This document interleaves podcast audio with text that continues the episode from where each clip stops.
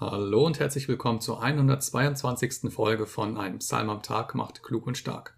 Heute ergeht Davids Warnruf an die Regierenden der Welt. Ich lese aus der Lutherbibel.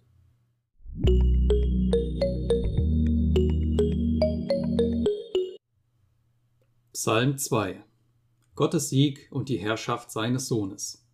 Warum toben die Heiden und murren die Völker so vergeblich? Die Könige der Erde lehnen sich auf und die Herren halten Rat miteinander, wider den Herrn und seinen Gesalbten. Lasset uns zerreißen ihre Bande und von uns werfen ihre Stricke. Aber der im Himmel wohnt, lachet ihrer, und der Herr spottet ihrer. Einst wird er mit ihnen reden in seinem Zorn, und mit seinem Grimm wird er sie schrecken. Ich aber habe meinen König eingesetzt, auf meinem heiligen Berg Zion.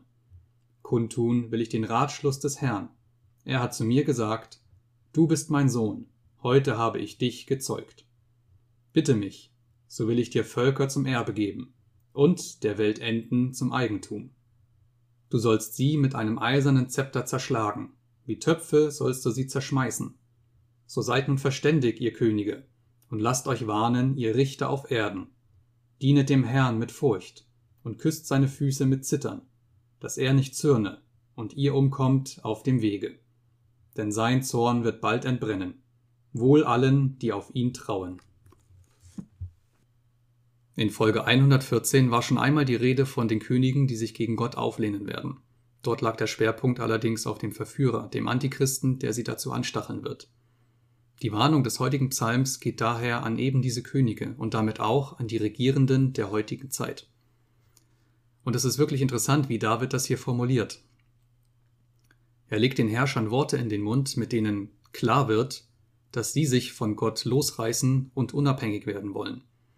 Und die letzten Bande zu dem, was einen Gutteil der abendländischen Kultur ausmacht, die werden immer dünner und werden eines Tages auch komplett zerreißen. Die westliche Welt mit ihren Demokratien, wie wir sie heute noch kennen und schätzen, die basiert im Grunde auf drei Säulen. Das ist einmal das Rechtssystem, des Römischen Reiches mit seinen Zivil- und Bürgerrechten. Das ist zweitens die Philosophie und die Rechtsstaatlichkeit Griechenlands.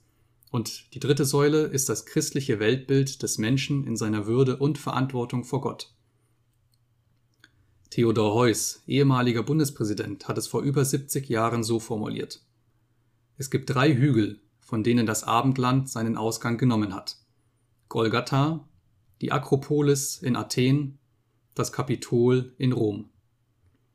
Aus allen ist das Abendland geistig gewirkt, und man darf alle drei, man muss sie als Einheit sehen. Wer also das eine gegen das andere ausspielt oder Teile davon beseitigt, der entzieht damit den Menschen die Grundlage, die seit vielen Jahren für relative Stabilität und Freiheit sorgt. Und es ist gerade dieses geistige Eigenleben und die Verselbstständigung, die David hier anprangert und vor der er warnt.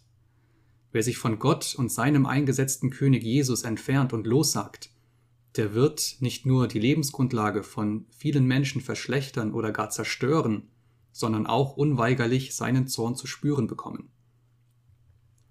Und so wird in der Offenbarung allein dreimal dieses Bild vom eisernen Stab gebraucht, in dem deutlich wird, dass Jesus die Menschen damit weiden wird. Es heißt also, er wird diejenigen beherrschen, die sich von ihm abwenden.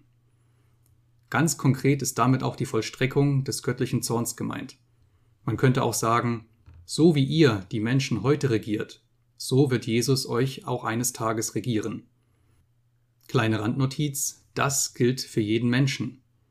So wie ich mit meinen Mitmenschen umgehe, so wird Gott auch mich eines Tages behandeln. Es liegt also an mir, wie ich die Menschen fördere und fordere oder sie unterdrücke und schlecht behandle. Und genau das gilt auch für die Regierenden. So seid nun verständig, warnt und mahnt David hier.